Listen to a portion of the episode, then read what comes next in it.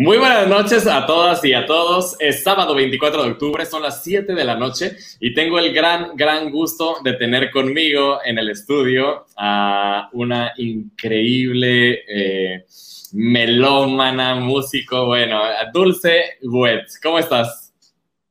Muy emocionada, muy contenta de estar con ustedes y agradecida también de esta reflexión acerca de por qué hacemos lo que hacemos, ¿no?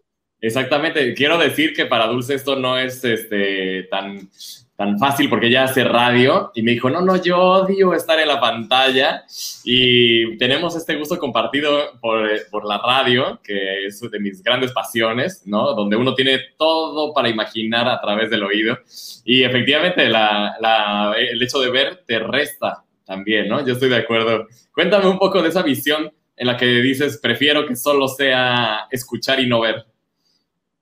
Pues fíjate que mi primer maestro de música fue la radio. Y eso fue gracias a que mi padre también, un gran melómano, eh, que nos regaló, así como eh, somos seis hermanos, a cada uno a los siete años nos dio un reloj, ¿no? Y a los ocho años a cada uno nos dio una radio chiquita, la mía era una roja, me acuerdo muy bien. Y yo llevaba a mi cama la, radio y le cambiaba de un lado a otro. Y también gracias a esta escuela auditiva de mi padre, pues eh, me fui quedando en Radio UNAM, me fui quedando en la XLA que entonces existía. Tú te acordarás también de una que me caía mal en ese momento porque era pura pedacería, decía, era puros fragmentitos musicales se llamaba Stereo Mil, el sonido de los clásicos, pero finalmente después me gustó el asunto de que, eh, no sé, podrías oír una romanza de, de, Schumann y después ibas a todas las romanzas, ¿no? Tú te ibas a, buscar todo lo de todas las romanzas y todo. Sí, cuando, cuando ir a buscar era, era mucho más este... Difícil. Era más, buscar, ¿no? Yo me acuerdo que querías una pieza y tenías o que comprar el disco o ir a una fonoteca, era otra galaxia, ir a buscar sí, pues ya tenemos el YouTube, que es como la enciclopedia sonora de todas las piezas casi, ¿no? Casi todo está ahí en alguna versión, aunque es, es diferente. Bueno, pero ese fue como, eh, digamos, uno de mis grandes acercamientos. Mira, tuve muchas ventajas cuando fui pequeña en relación a los sonidos y la música. Para empezar, mi madre vive juntito a un parque. Entonces, me daban los árboles, me daban los árboles al, al cuarto y me acuerdo mucho que disfrutaba, una de las cosas que más disfrutaba era oír las hojas de los árboles con el viento, ¿no? Eso, eso era para mí maravilloso. Otra de las cosas que disfruté muchísimo fue que en la noche se oían los búhos. ¿Ah? Es el canal nacional, empieza exactamente en Miramontes y acaba en La Viga. Y ahorita lo acaban de arreglar, ahorita están arreglando varios ríos de la Ciudad de México, Sheinbaum, y se lo agradezco muchísimo porque no sabes la maravilla que es ir a caminar o correr ahí. Eh, son kilómetro y medio de, Miramontes a La Viga. Y luego de regreso, entonces solo hago varias veces y todo, bueno, pero el asunto es que los sonidos, no nada más era la música, los sonidos eran maravillosos. Luego tuve otra gran mm, coincidencia eh, musical. Resulta que Eh, mi madre y mi padre fueron, bueno, mi madre, mi padre se desentendió, pero en ese sentido de la religión, pero mi madre era muy religiosa. Entonces mis hermanos mayores fueron a escuelas de monjas y de padres.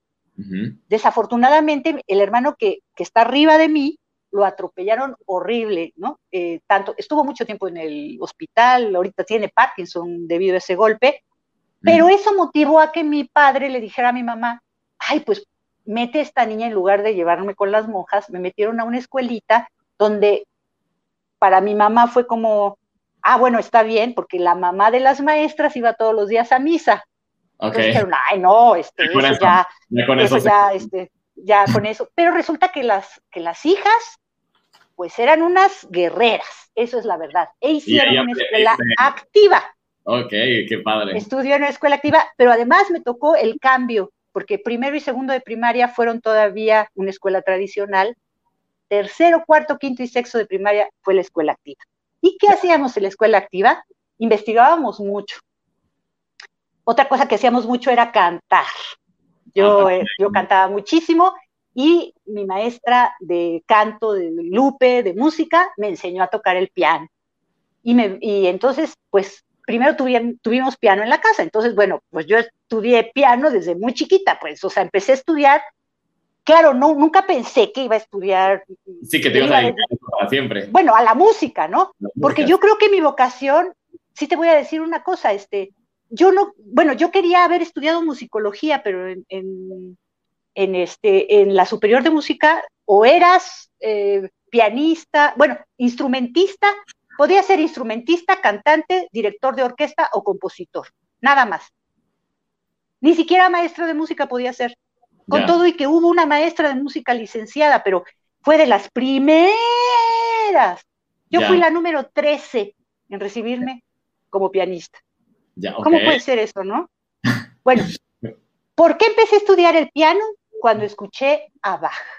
Cuando ah. mi padre me puso los conciertos de Brandenburgo, que fue lo primero que escuché de Bach, y después cuando conocí sus fugas, sobre todo los preludios y fugas, me enamoré de Bach. Yo dije, yo no sé qué voy a hacer en la vida porque me gustaban muchísimas cosas, quizás debí de haber estudiado comunicación, yo creo, porque finalmente eso es lo que me dedico y no creo que sea mala comunicadora, pero este, más bien hice toda e, esa mm, formación sobre la marcha y gracias a que había estudiado el piano y estudié también pedagogía, porque yo desde, desde que, bueno, como eran muy, muy religiosos en la casa de mi madre, yo en mi adolescencia pues casi que no los aguantaba porque todo era pecado.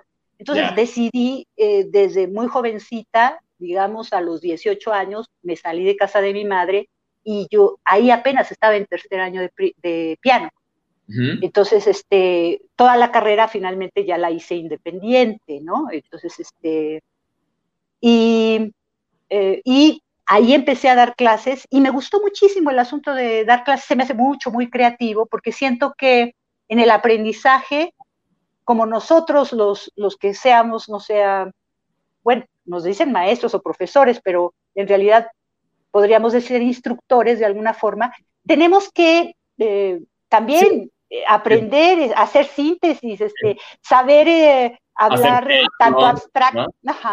Hay, que saber, saber este, divertir al, bueno, en el buen sentido, ¿no? Este, sí. que lo que uno está diciendo es interesante, tantas cosas.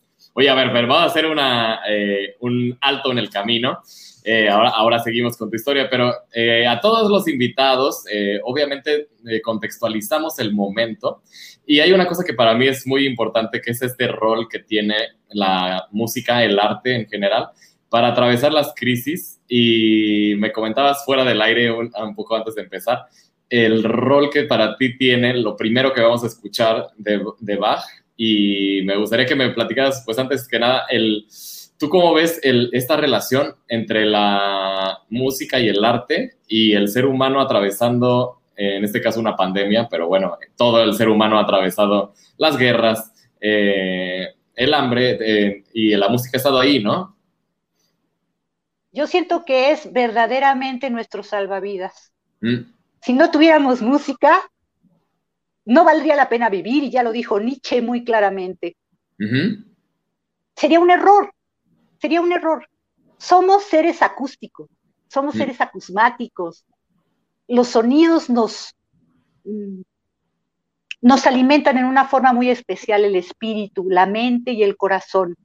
Eh, en este tiempo de pandemia han fallecido varios compañeros eh, colegas músicos, colegas que estuvieron también en la Facultad de Música, en fin, ahorita se acaba de morir Silvia Dolz, como un homenaje a todas esas víctimas. Y cuando Bach perdió a su primera mujer, Ana Magdalena, le compuso esta cantata, la número BWV 106, Gotte Zeit is the Albert uh, Beste Zeit. Beste Zeit. Gotte Zeit is the Albert el tiempo de Dios es el mejor de los tiempos. Vamos a... Eso lo hizo Bach porque efectivamente el, nosotros estamos en el mundo con la única certeza de que vamos a morir. Entonces, quizás por eso me gusta mucho la filosofía también, porque los filósofos son los únicos que hablan de la muerte. Bueno, este es un homenaje a la mujer de Bach y vean qué hermosura. Es para órgano y dos flautas dulces. Y cuando, cuando él dice que el tiempo de Dios es el tiempo, el mejor de los tiempos, supongo que pues es una manera de resignarse a aceptar que cuando Dios decide, pues uno, uno no hace nada y, y, si dices que es el mejor, pues es decir que, pues, de acuerdo, ¿no? Eso, eso de estar en el mundo en paz, lo cual no es fácil y justo decirlo en estos momentos, pues está durísimo.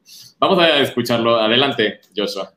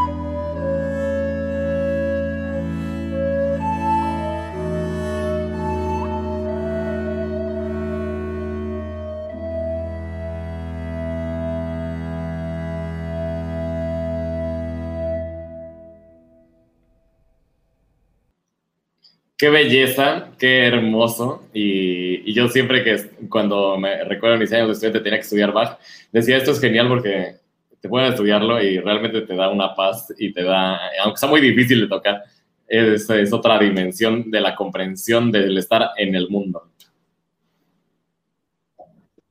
Sí, es este medicina para el alma. Totalmente. ¿No? Que, que además qué manera tan genuina de, de componer, ¿no? realmente para, pues, por el, por el gusto de, trascender en el espíritu, ¿no? Yo siento que es algo así, ¿no? Sin límites.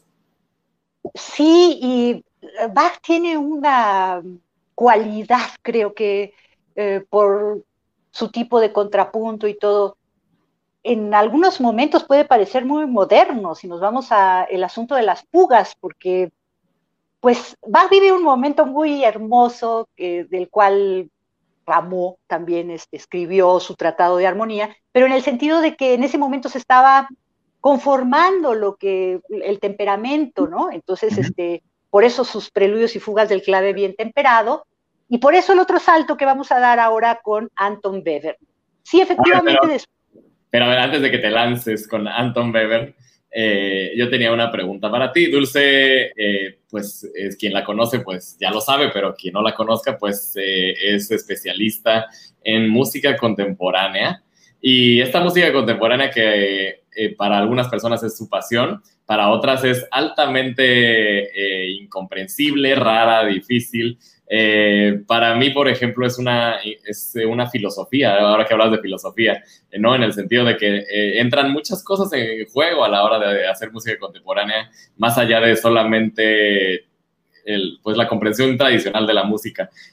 cuéntame, antes de entrar ya en este, en este tema, porque pues ya eh, Webern pues ya se considera música contemporánea. ¿Cómo fuiste conformando tu gusto y tu pasión por, por la música nueva?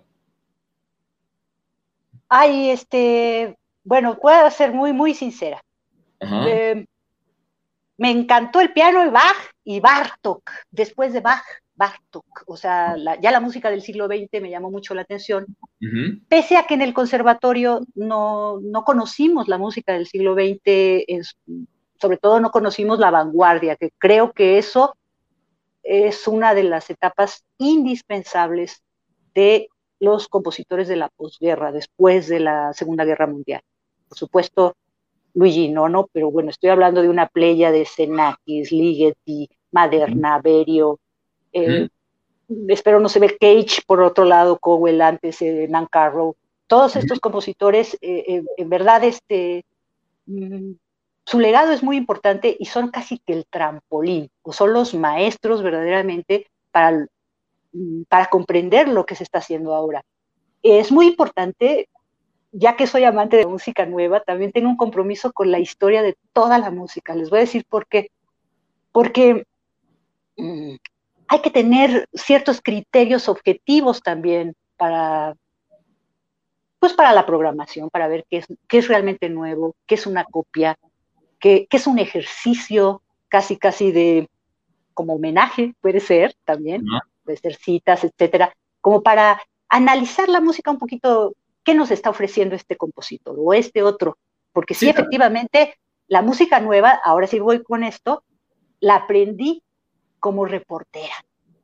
Después de 20 años de dar clases, yo ya les había contado que empecé entonces jovencita a dar clases, ¿no? Desde los 17 años que estaba en, tercero de piano, empecé a dar clases. Bueno, cuando tenía 37 años, o sea, 20 más, dije, ya no quiero dar clases. ¿Por qué? Si sí me gusta el aprender y el aprendizaje y todo. Bueno, pues yo daba clases particulares que esas no tenían mucho problema porque la relación personal ayuda muchísimo, pero muchas veces esas clases con niños eran de los papás que querían que los niños aprendieran. Y en los niños todavía no se había, porque yo siento que son circunstancias y ah, es algo multifactorial, no, no había esa conexión todavía como de pasión. Para estudiar música se necesita pasión. Bueno, yo creo que para todo, pero bueno, la música sí lo exige, ¿por qué? Porque son universos cada época, universos eh, que, de mucho aprendizaje.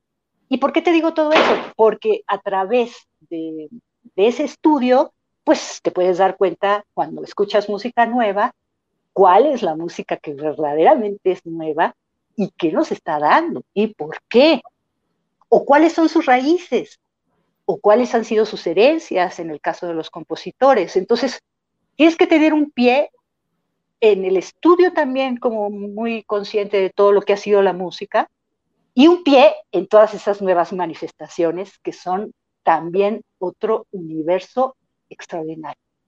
Totalmente. Y entonces, bueno, bueno entonces ahora sí. Este, bueno, como reportera de Jacotate, ah. como reportera, eh, pues tenía que reportear todo, ¿no? Salía en el periódico, estudié en el uno más uno, en la crónica, también en revistas. Luego me di cuenta, escribiendo en las revistas, que pues muchas cosas que querías que se oyeran para hacer verdadera referencia a que de lo que estabas hablando, pues no se oían. Y Javier Platas me invitó a hacer la producción yo no sabía qué era la producción, pero hacía la investigación de su programa, la otra versión, por un buen rato, como por un año o algo así, un poquito más. Eso me ayudó muchísimo a darme cuenta que, que la radio es el medio de la música. Mm. Híjole, creo que me hablan a mí y ahorita la rechazo, espérate. Ya la rechacé, ¿eh? Acá no se vio nada. Aquí ah, no se vio. Perdón. Entonces, este, me di cuenta que la radio es el medio de la música.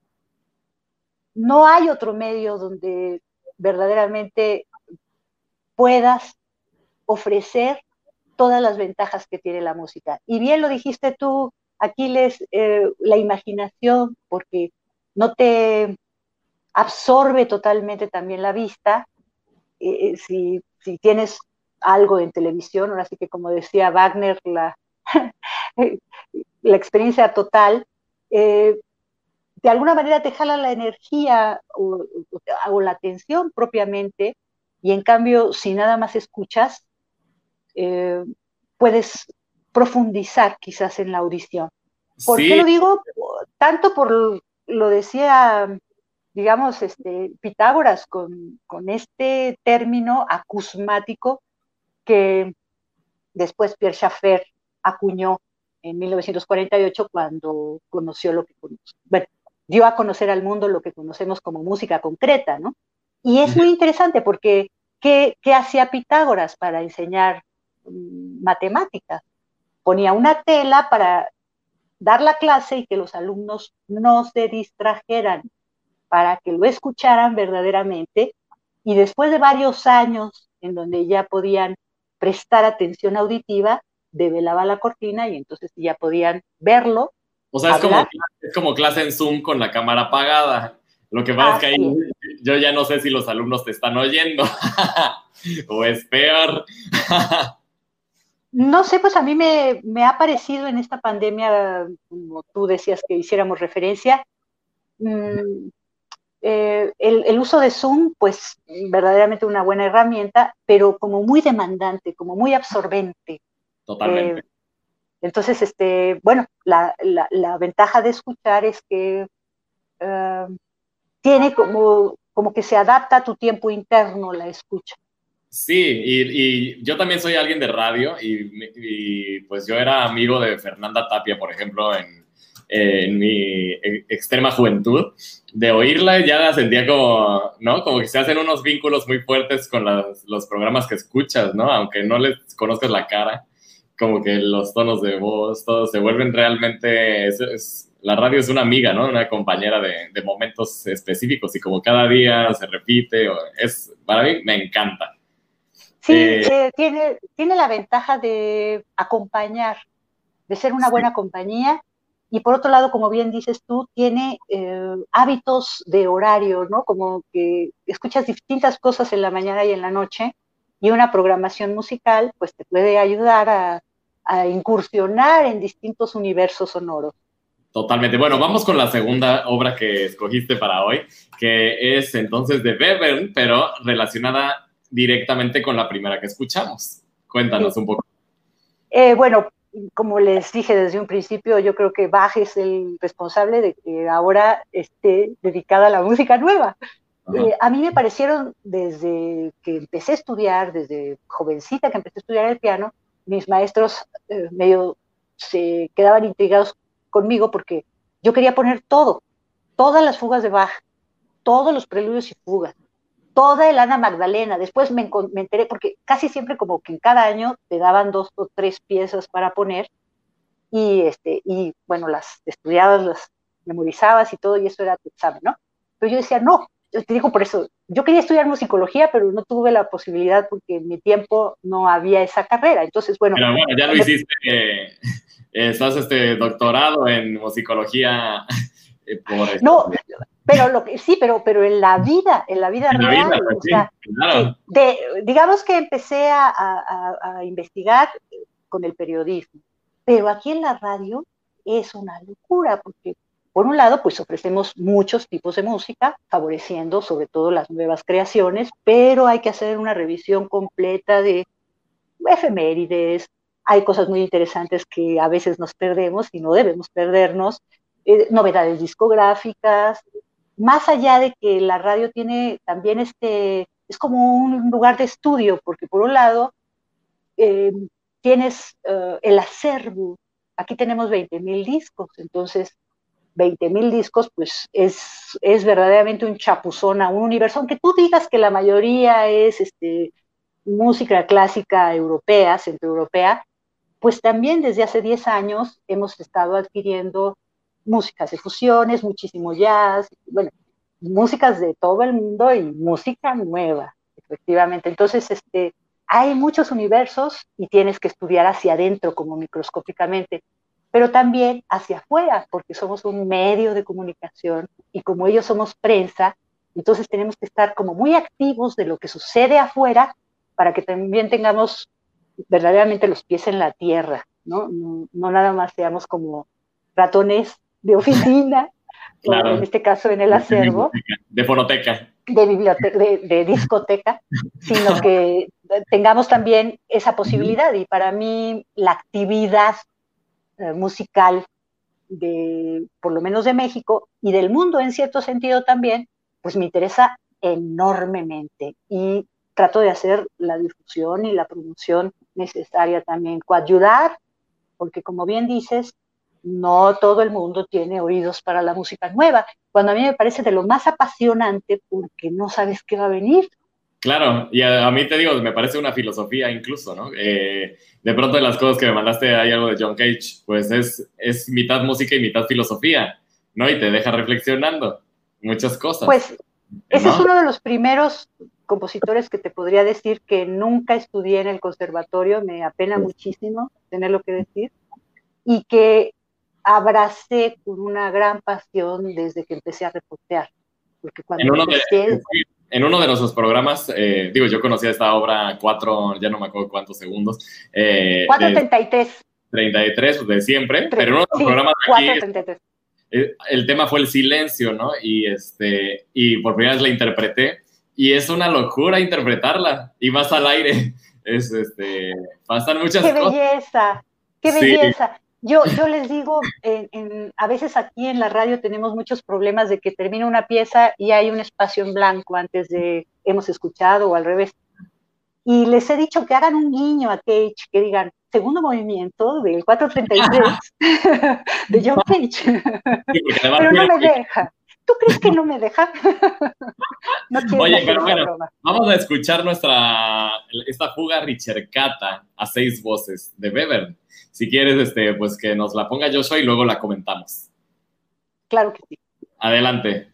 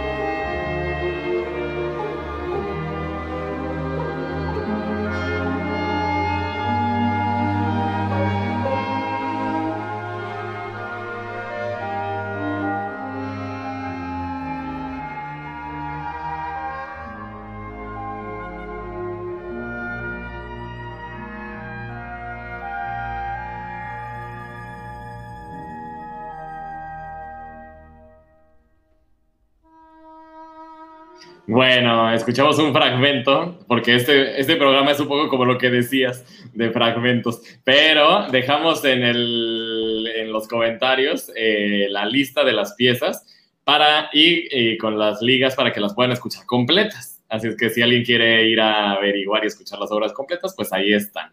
Eh, bueno, ahora sí platícanos sobre esta obra. ¿Por qué escogí esta obra? Bueno, primero porque mm, digamos que Weber para mí es un compositor mucho, muy especial por su capacidad de síntesis, que creo que también hizo Bach. Bach hizo en el contrapunto, eh, esto estamos hablando como que de pura, mm, eh, la música con dos voces, digamos, pero en una forma horizontal. Entonces, eso era como el contrapunto, pero a la vez una forma vertical que va haciendo la armonía. Fue, o sea, si quieres después, la música como que se vio más armónicamente, hemos hablado más de que el, sistema clásico es tonal, y después cómo lo amplió el romanticismo o el posromanticismo, y hasta que vino Wagner con el cromatismo, cambió para después saltar al dodecafonismo, sobre todo yo creo que el expresionismo es muy importante ahí, eh, de Alban Berg, de uno de los de Dios Hijo, en esta trilogía de Schoenberg, Dios Padre, Dios Hijo, y Weber, Dios Espíritu Santo. Por esa capacidad de síntesis y mutatis mutandis, espero no se ofendan, pero creo que sí son eh, una trilogía como muy interesante, esta segunda escuela de Viena, en la que todos o muchísimos compositores, si no al principio, al final de su vida, como Stravinsky, abrevaron porque las últimas obras de Stravinsky sí fueron dodecafónicas, después de que renegó y todo cuando pues él era mucho más este, latino, digamos, este, usó elementos que fueran en alguna forma mucho más asimilables que este, esta idea de crear series tan largas que... Muy rítmica, ¿no? La búsqueda de Stravinsky era más rítmica. Sí, pero bueno, el lenguaje armónico era neoclásico. ¿No? Finalmente, después, con algunas dos segundas o novenas o lo que fuera, eh, digamos, primero sí tuvo en el periodo ruso, que eh, lo, estudiamos y, tiene como tres etapas muy claras, ¿no? Este, sí, claro, mucho, muy rítmico, pero después, bueno, desde Pulchilera, pues ya, fue neoclásico. ¿Y por qué? Pues porque sabía que de esa manera iba a tener muchísimos más auditores, ¿no? Y finalmente hasta el final de su vida, hasta los años 60, entonces sus pocas obras que hizo ya antes de morir, sí ya son decafónicas. Entonces, de alguna forma, lo que quiero decir es que muchos compositores del siglo XX abrevaron de esa coyuntura a partir del cromatismo, después el dodecafonismo con Schoenberg, y de ahí el Espíritu Santo de, de, de Weber.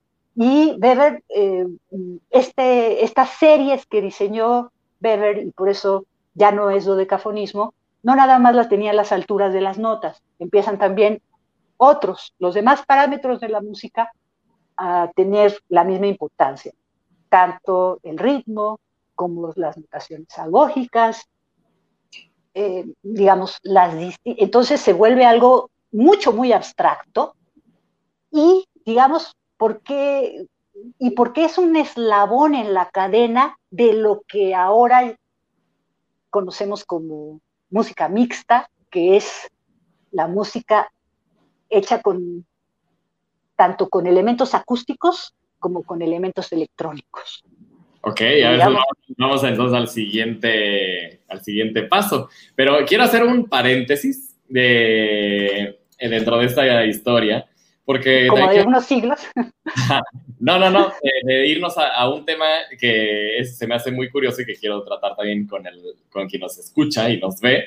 Eh, Dulce, eh, cuando va a los conciertos, al menos a los que a mí me ha tocado últimamente, eh, hablamos mucho de este lado visual que pues que no, que no es el principal, pero curiosamente va a los conciertos con una libreta y un este y no sé si es lápiz o y hace unos dibujos.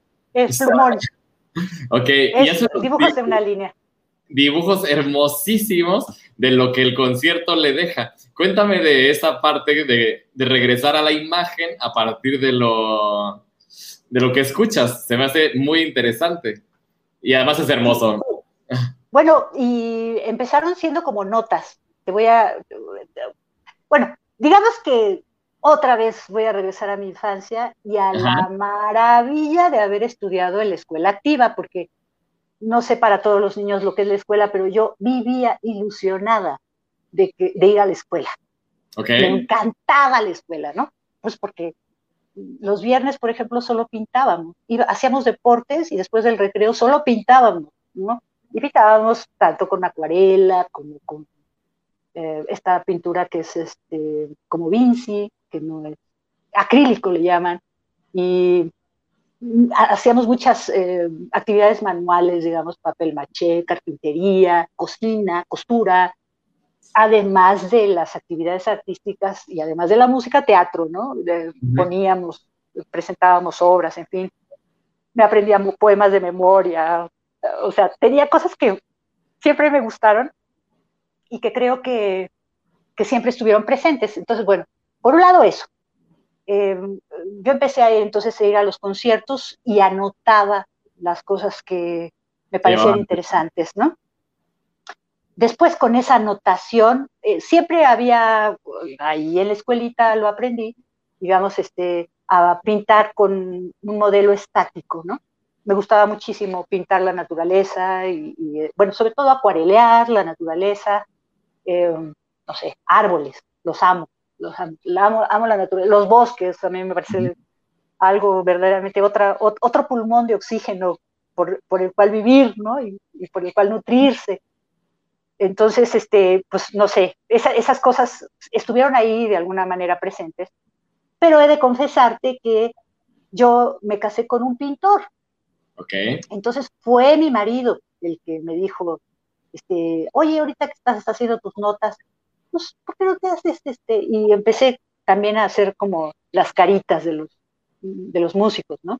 Entonces él empezó como a picarme, ¿no? A ver, ¿por qué no los haces más? ¿Por? Entonces, dejé de escribir las notas por empezar a hacer los, los, eh, los dibujos, que son bosquejos verdaderamente, porque cada dibujo tiene la duración de la obra que interpretaron. El tiempo que, sí.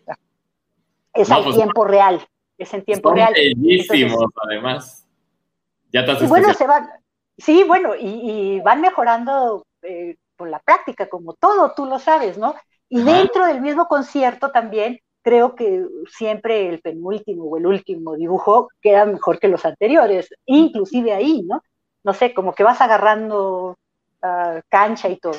Y eso me ha ayudado también muchísimo a hacer mis programas de radio, porque en lugar de las, ah, cuando tengo muchas ideas en la cabeza y entonces en lugar de anotar las ideas, observo los dibujos y esos dibujos me traen a la música de regreso, me traen como cómo fue la experiencia del concierto, qué estaba pasando y todo, porque como es una forma como de plasmar eh, esto que es eh, tan inefable que es la música. Totalmente. Además hay un tema que, que es tan difícil que es realmente hacerle eh, ¿cómo se dice? Como darle su lugar a la música con palabras. Es casi imposible, ¿no? Es este, la música que transmite tantas emociones. De repente, y lo que dices del dibujo es interesante, que te regresa a esa, a esa emoción, ¿no? A lo Exacto. como, una foto. es algo así, es como un registro que me, que me sirve mucho, por ejemplo, los festivales, que después tengo que hacer como las series de que fui a tal festival y qué pasó en el festival, ¿no? Con ver los dibujos con ver los dibujos me acuerdo perfecto, ay, esto fue esto, esto fue aquello, esto. Algunos dibujos, por ejemplo, cuando asisto a los festivales de música electrónica o música electroacústica, pues, eh, eh, a veces las cosas que en las charlas dicen los maestros están, pero junto con su dibujo también, y los conciertos, pues nada más el dibujo, ¿no? Y sí, este, es otra forma de activar la memoria. Eh, le agradezco muchísimo porque además es otra forma de disfrutar la música y es otra forma de también como que de apropiarte de ese lenguaje universal, o bueno, más bien llevarlo a tu alma, a tu corazón, a tu, entendimiento, ¿no? En París hay un festival que se llama Présence, que es en febrero eh, cada año y que es de música nueva. Y me acuerdo que cuando estaba yo viviendo allá, eh, pues casi esos conciertos son abiertos eh, como para que la gente se acerque a la música. Y me acuerdo que fui a un concierto minimalista, pero minimalista, minimalista, de que se trataba de que no te dieras cuenta el cambio de lo que estaba pasando. Y era muy largo, no me acuerdo, dos horas. Y, entonces la gente, mucha, como que ya sabía lo que iba, y llevaba libros, llevaba eh, para pintar. Y dije, qué cosa tan extraña en una sala de conciertos, ¿no? Como donde normalmente la gente va a, sentarse y estar atento, la gente está disfrutando. Mucha gente con su libro, mucha gente con su pintura. Yo decía, qué, mundo tan extraño. Eh, sí, este, no sé si te pasa a ti, Aquiles, pero yo no puedo leer y escuchar música al mismo tiempo porque me voy con la música y ya no, no puedo concentrarme en lo que están pasando las letras. Eh, eh, la música, el sonido me seduce demasiado, o sea. Sí, igual, igual. Eh, entonces sí necesito como para leer silencio, porque si no, no, no puedo, no puedo, o por lo menos algo que no sea música, ¿no? Estas em, experiencias minimalistas son maravillosas. nosotros tuvimos la oportunidad en estos... Uh, hacía Wolfer en Radar unas como retrospectivas de distintos músicos y todos del siglo XX, hizo una de Morton Feldman y vino el Flux Quartet a tocar uno de sus cuartetos que dura seis horas. Y estuvimos en, el, en, un hotelazo ahí eh, casi enfrente de la Alameda, en el sexto piso, este, con puros cojines y la alfombra para escuchar las seis horas. Fue de seis de la tarde a doce de la noche. Y para mí fue maravilloso porque eh, yo exhalaba la música. En todo momento sentía que la música estaba cerca, que, la experiencia de haber estado todo ese tiempo con ese minimalismo que cambiaba tan poquito, pero haber estado como con esa lluvia. Los, los japoneses dicen que hay que ir al bosque para tener lluvia de árboles, ¿no? Y sí, yo sentía como que era una lluvia de sonidos. Eso, e, esa es mi experiencia en la electroacústica y por eso es una de, de las materias que más me apasiona. Bueno, vamos entonces al siguiente tema, regresando, haciendo un pequeño viaje, pero ya estamos de vuelta. A ver, entonces, eh, esta pieza de Bajez, eh, vamos a escuchar, además se juntan aquí estos dos universos, la música electroacústica, el amor por, eh, por este tipo de música nueva que ya, ya lleva unos años, ahora sí. Y eh, el radio, la radio que pues ha sido tu, como bien explicaste, el lugar donde encuentras que la música tiene su, su mejor manera de, de compartirse. Su lugar, su verdadero lugar para el oído. Ahí está. no es, no es poca Bueno, entonces eh, vamos a escuchar una cápsula del programa de Dulce, de uno de los, bueno, tiene tantas cosas eh, Dulce en, la radio ya, pero bueno, eh, y después la vamos a comentar un poquito. Entonces, Joshua, a ver, pues lanza nuestra, esta capsulita sobre el poema electrónico de Edgar Bajez.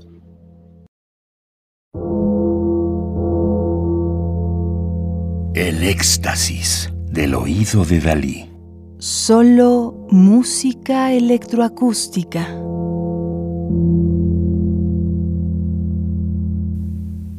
Ruido y Música Electrónica 3. Grandes pioneros.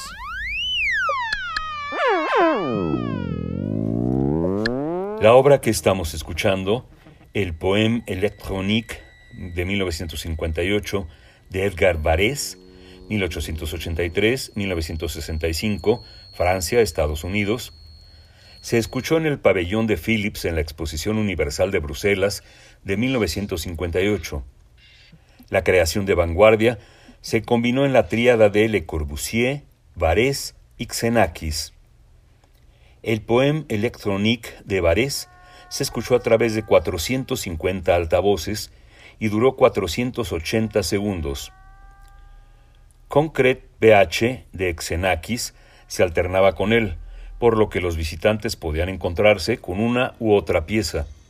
Al mismo tiempo, hubo proyecciones, imágenes, fotografías, pinturas, clips de películas, de modo que el mundo se mostró como creación multimedia a gran escala. La pieza en sí es compleja y variada con sus resonancias puramente electrónicas, pero también sus fragmentos de voz y percusión. Es bien sabido que Varese esperó gran parte de su vida para que la tecnología se pusiera al día con su pensamiento creativo. Estaba tan adelantado a su tiempo que los sonidos no alcanzaron lo que quería componer. Repetidamente, Varese trató de trabajar para Bell con el fin de tener el uso de su estudio para sus experimentos, pero nunca se le permitió entrar y trabajar en esos estudios. La lucha fue tan ardua que durante 20 años dejó de componer música. A la edad de 31 años, Barrés dejó Francia y se instaló en Nueva York. En 1923, su obra Hyper Prism provocó disturbios en la audiencia. Unos años más tarde produce una de sus obras más complejas, Ionization, entre 1929 y 1931, con dos sirenas como instrumento musical, más 37 instrumentos de percusión. Las dificultades y la incomprensión lo fueron quebrantando poco a poco hasta que su depresión lo llevó al silencio. Sin embargo, a principios de la década de 1950 reapareció con Desserts, un collage de sonidos grabados, su primera música electrónica, y Varese fue reconocido como una fuerza significativa en la música. Cuando la empresa Philips le pidió a Le Corbusier, cuando la empresa Philips le pidió a Le Corbusier que diseñara el pabellón de la Exposición Universal de Bruselas, que tendría lugar en 1958, el gran arquitecto insistió en tener música de Varese. Philips se mostró muy reacio, prefiriendo un compositor más conocido y espectacular, pero Le Corbusier amenazó con retirarse del proyecto si Varese no conseguía el encargo. Así, en una de las raras ocasiones en su vida, Varese fue capaz de componer libremente sin restricciones técnicas ni financieras. Philips le permitió trabajar en su laboratorio de Eindhoven con sus técnicos e ingenieros de sonido. A los 77 años, Varese se sumergió de nuevo en cuerpo y alma en la aventura de la composición. La exposición universal fue un gran éxito y miles de personas escuchan a Varese por primera vez. Una nueva generación de compositores, desde Conrad Boehmer hasta Frank Zappa, pasando por Miles Davis y Charlie Parker, se dieron cuenta de una nueva forma de componer música.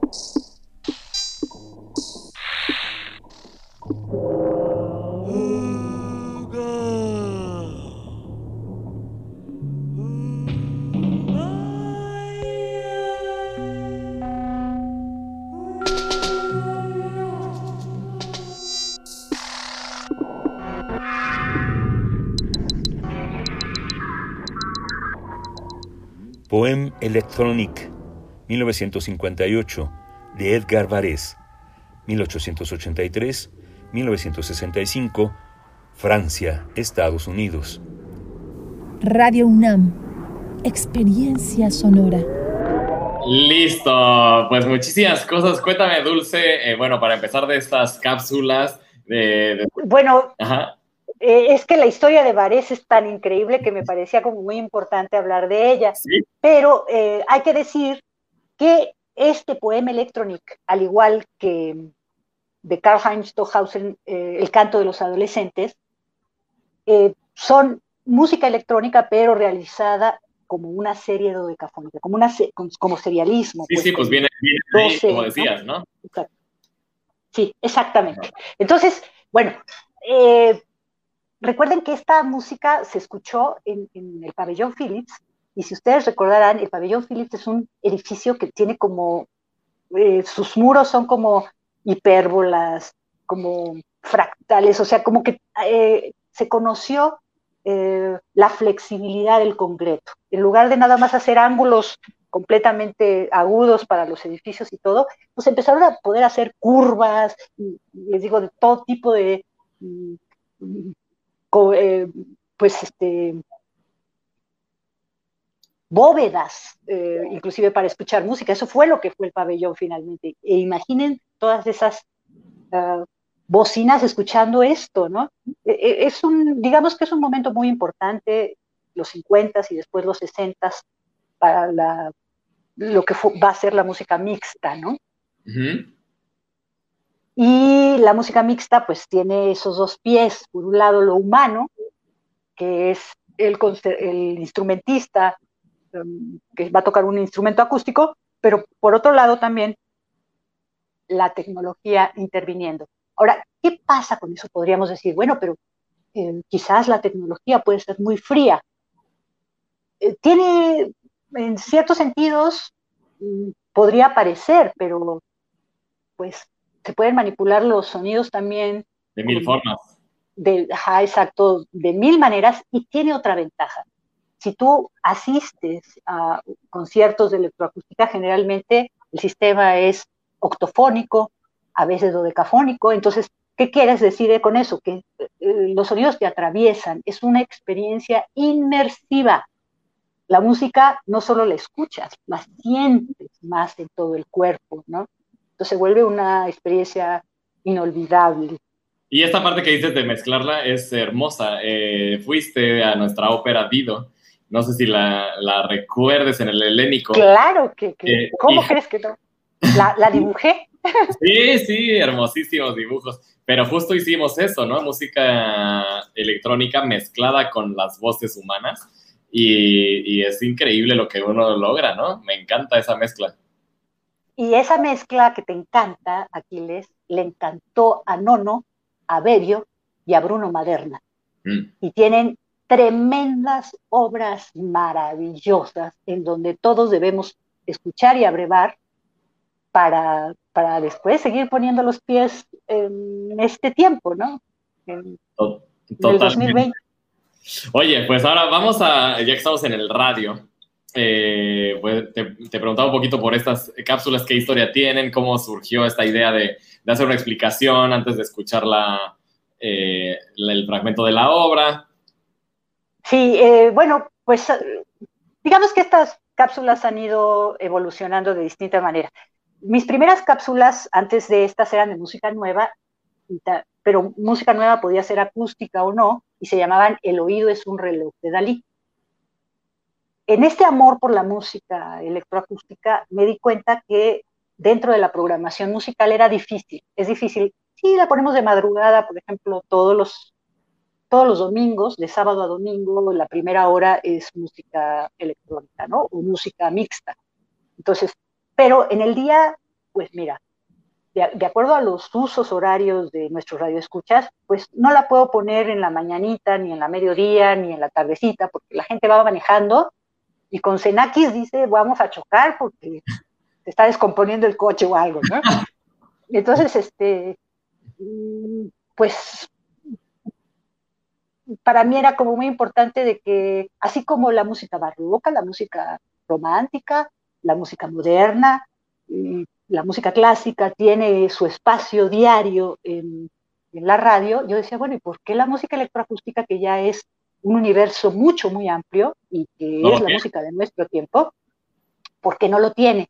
Entonces me di cuenta que eh, más allá de lo que yo pudiera dar de madrugada, que ahí hay otra pregunta que no te he respondido, que es por qué está de madrugada el programa, pero responde también un poquito a esto. Eh, para que pudiera ser asimilado de alguna forma, me permitieron entonces el formato de cápsula. He de decirte que las primeras cápsulas duraban lo que duraba la obra, que eso es lo que a mí me parece, pues, no sé, cómo, cómo te diré. Lo más justo. bueno, decente iba a decir, ¿tú crees? Bueno, pero eh, digamos que lo que me hicieron ver es que para ir enamorando tienes que ir dando poco a poquito. Sí, menú de Exacto. Entonces, el, poema electrónico de Varés, por ejemplo, eh, tiene una duración de ocho minutos. Los ocho minutos no están. Obvia, están distintas cosas mientras están los textos. De, ¿Y por qué decidí ponerle los textos? Porque es muchísimo más interesante para el escucha saber por qué está esa música y que la vaya poco a poco asimilando para después poder escucharla sin, Sí, exacto. Y ya, ya la referencia, ¿no? Si le llama la atención, ya puede ir y buscar el.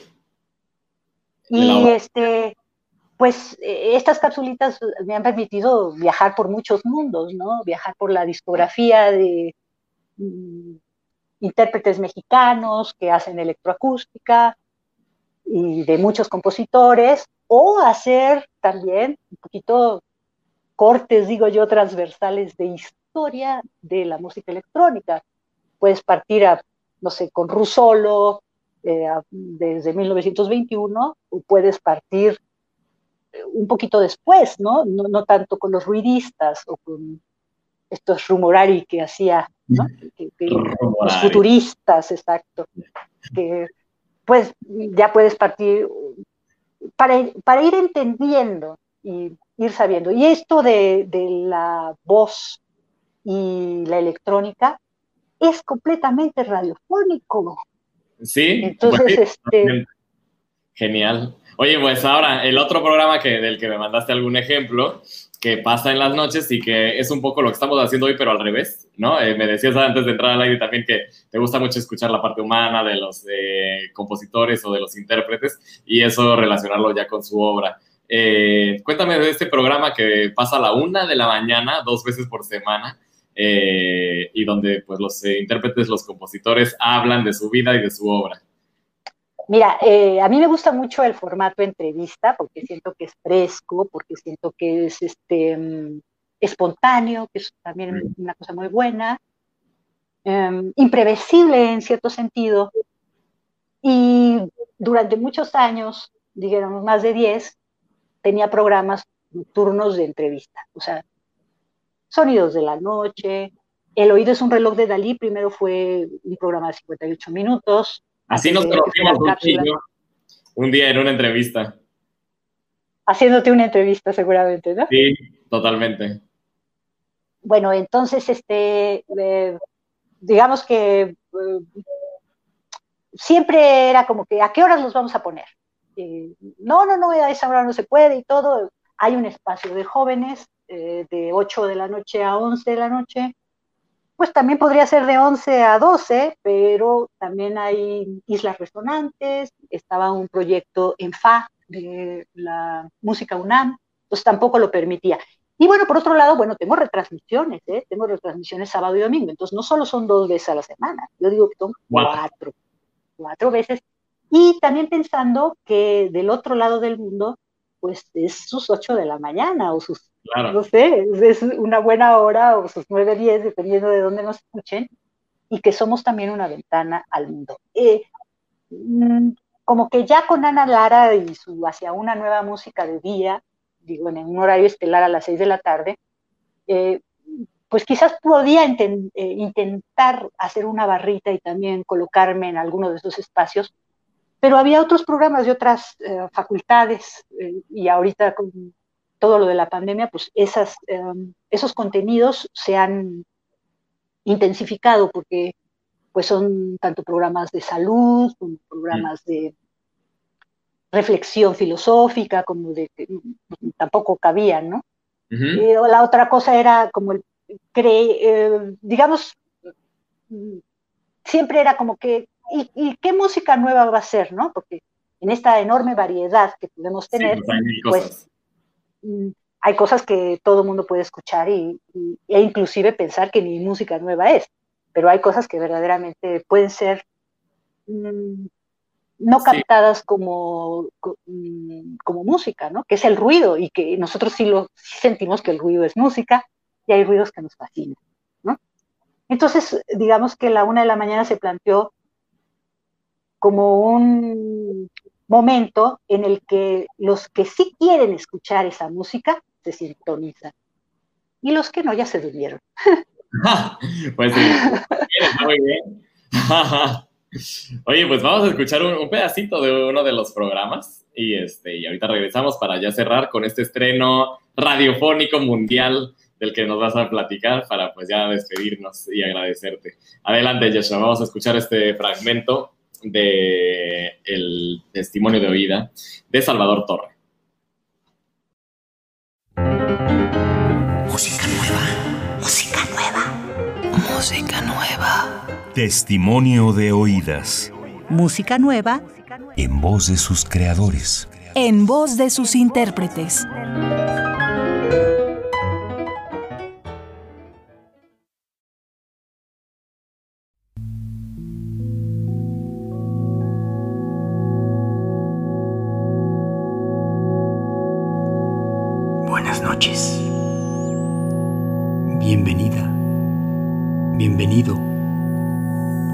Aventura, a este viaje a través de 10 nocturnos radiofónicos de Salvador Torre.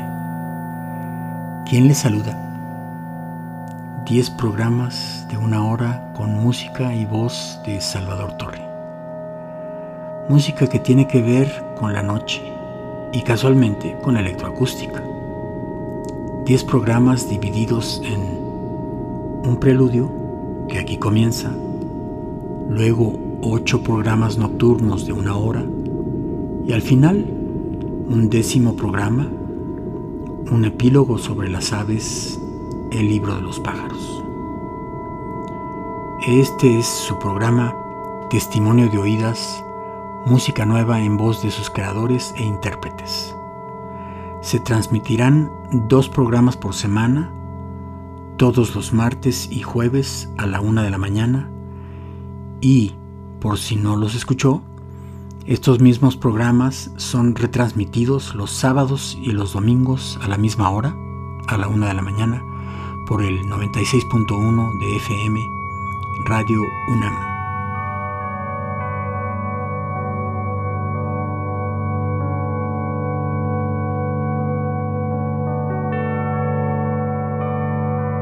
Le saluda Dulce Wet, Ismael Morales. Me encanta porque además es muy teatral, ¿no? Y se siente la una de la mañana, ¿no? Está genial. Sí, y le sacamos provecho a... Mm, en el día todos estamos muy ocupados, eh, contando los minutos para ir a la actividad que requiere la siguiente demanda técnica o lo que sea, y no tenemos mucho tiempo para concentrarnos. En cambio, en la noche sentimos que se detiene un poco. El tiempo. Que se hace un poco elástico, que se hace como más flexible, que tienes un momento para descansar, que tienes un momento para escuchar. Y también la noche, luego le encontré muchas cualidades, porque cuando regresamos a cuando yo era muy niña, que mi padre llegaba muy tarde de trabajar, y nosotros sabíamos que llegaba gracias a que ponía un disco de música clásica y empezaba, porque mi madre, pues siendo católica y así, todo, sentía que, que algo le había pasado, ¿no? Porque era muy aprensiva. Entonces, si no llegaba a las 10 de la noche, empezaba, algo le pasó a tu padre, por eso no llega, o lo que Bueno, llegaba mi padre. Cuando estábamos ya dormidos y nos dábamos cuenta que había llegado porque oíamos la música clásica a esa hora, ¿no? Entonces, yo tengo mucha costumbre de escuchar en la noche. Ya, qué, belleza de historia. Bueno, pues ahora vamos a terminar este, este bonito momento, el cual agradezco desde ahora, eh, con este estreno mundial radiofónico. Cuéntame al respecto. Fíjate que Ana María eh, Romano Gómez es una maestra que trabaja en la Universidad del Bosque en Bogotá, gestora cultural, eh, tiene un doctorado en música electroacústica, es muy activa, tiene distintas plataformas, eh, tiene una de, coordina microcircuitos, que es como una enciclopedia de toda la música electroacústica, compositores, obras, eh, que hicieron compañeros también allá, y tiene también una lucha feminista verdaderamente. siente que el rol de las compositoras ahora es muy distinto y tal. Y eh, tuve la oportunidad porque ella eh, en especial es, además de, compositora, una artista interdisciplinar y en realidad realiza muchísimas colaboraciones en todo el mundo, pero sobre todo con Latinoamérica. Entonces, pese a que de veras es una maestra muy activa y tiene clases todo el día y, es difícil finalmente conectarte con ella, tuve la oportunidad de que le gustara muchísimo el proyecto de testimonio de oídas asistir eh, virtualmente al estreno de otra de sus obras que me fascinó. Se llama La perra vuela y no se cae. que es así, es, tiene 35 minutos de duración y verdaderamente es una obra extraordinaria. Y la invité al programa y me dijo que sí, y cuando le conté que teníamos cinco años apenas al aire, pero para nosotros pues muy mm, verdaderamente festejados esos cinco años. Bueno, cinco años al aire. Son maravillosos. Entonces me dijo, ah, pues vamos a hacer un estreno de una obra que estoy componiendo ahorita y que todavía no la acabo. Y se llama Con el deseo a flor de calle. Y desde su departamento en Bogotá se puso a grabar las distintas um, dinámicas, digamos, de los vendedores, de los músicos callejeros y todo que se han dado con la pandemia en Bogotá.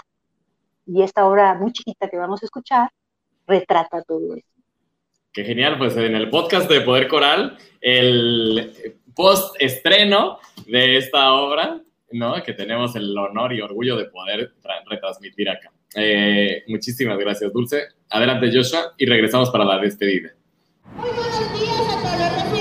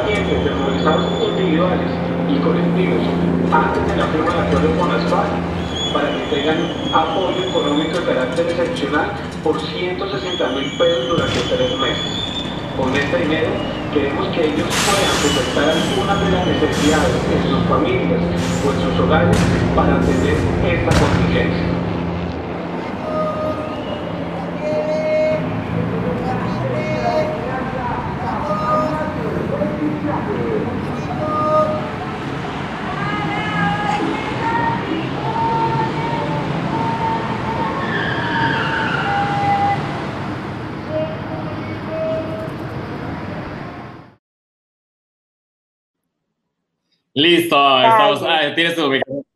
Eh, listo. Dime. Fíjate que este con el deseo a flor de calle lo compuso precisamente cuando empezaron las protestas por eh, el tremendo, mm, la, tremenda violencia de eh, la policía colombiana contra todas las protestas que había porque mataron a un periodista, unos policías, y fue tremendo lo que, lo que se suscitó. Y todo eso está en esta, en esta pieza. Sí, sí, pues se, alcanzan a escuchar las frases, ¿no? Eh, les vamos a dejar el vínculo para que la puedan escuchar completa. y que puedan realmente pues gozar el, el aura en su integridad, ¿no? Que como decías es, es ser decente, eh, es hacerle la justicia. Y bueno, eh, eh, nada más, pues para terminar, estamos en el podcast de Poder Coral. Aquí, pues, una de nuestras grandes pasiones son los coros. Cuéntanos de música contemporánea y coros. ¿Cómo, cómo ves esta unión? de lo más maravilloso, porque la voz, no hay otro instrumento más hermoso que la voz. Mira que estudié piano y que cuando estaba en el conservatorio yo pensaba que era un instrumento bellísimo, y no es que no me parezca bellísimo, pero no hay nada como la voz, en cuanto a expresión, en cuanto también a virtuosismo, y además tiene los significados semánticos de las palabras, y eso va haciendo una integridad eh, dentro de la comprensión muy importante. Ahora, digo, los coros y la electrónica, te digo, es herencia directa de, todos estos vanguardistas que se dieron cuenta de todo esto porque trabajaban en la radio, porque todos estos estudios de electrónica que fueron um, inaugurando en Colonia, Stohausen, en París, Pierre Schaeffer y Pierre Henry, uh, en Bélgica también muy pronto, y en distintos países hasta que llegamos acá en 1970 con um, Héctor Quintanar, que hizo el estudio de electrónica en el Conservatorio Nacional de Música. Eh, la historia de México en electroacústica ha sido como más este, atropellada o interrumpida, pero, pero de alguna manera pues también asimilamos eso, no como otros países que también tienen pues, una historia muy sólida, ¿no? como Argentina, Chile, Cuba, en fin. Pero bueno, es por ahí por donde, donde más o menos fuimos resolviendo el asunto. Qué bello. Pues muchísimas gracias. Eh, esta charla fue una delicia. Eh, tantos eh, canales de conversación que hay, ¿no? La radio, la música. las radios deberían, por lo menos en México, las radios deberían tener un. Todas las radios. digo, en otros países, como, como, como fueron centros de estudio, Todavía ahora tienen orquestas, tienen distintas agrupaciones musicales. En México, ¿qué podemos hacer? Pienso yo, si, si muchas veces por condiciones económicas o, o también miras administrativas que no están en nuestras manos, porque digamos que nosotros somos peones, estamos en las trincheras, y quizás los que deciden son los que están más arriba y no quieren, digamos, practicar, pero yo creo que toda radio debe tener su coro. Y creo que cuando te digo que partió de una cuna verdaderamente fantástica, que fue todas estas expresiones que hicieron esta vanguardia, no todo el mundo, pero los italianos sí, Berio, Maderna, no, no, nos dejaron muchísimo motivaciones, eh, tesoros sonoros como para inspirarnos por lo menos dos siglos más. Órale, genial. Pues con esas palabras nos despedimos. Muchísimas gracias, Dulce. Y siempre es un placer platicar contigo. Gracias por tu tiempo, por tus eh, anécdotas, tu experiencia. Y pues hasta muy pronto. Ojalá que pronto sigamos colaborando. Sí, sí. Espero que hagas tu testimonio de oídas también. Yo ya he puesto, nos organizamos. Perfecto. Perfecto. Pues a todas las que nos eh, y todos los que nos observaron y nos escucharon, muchas gracias. Y aquí nos vemos el próximo sábado a las 7 de la noche. Muchas gracias y buenas noches. Buenas noches.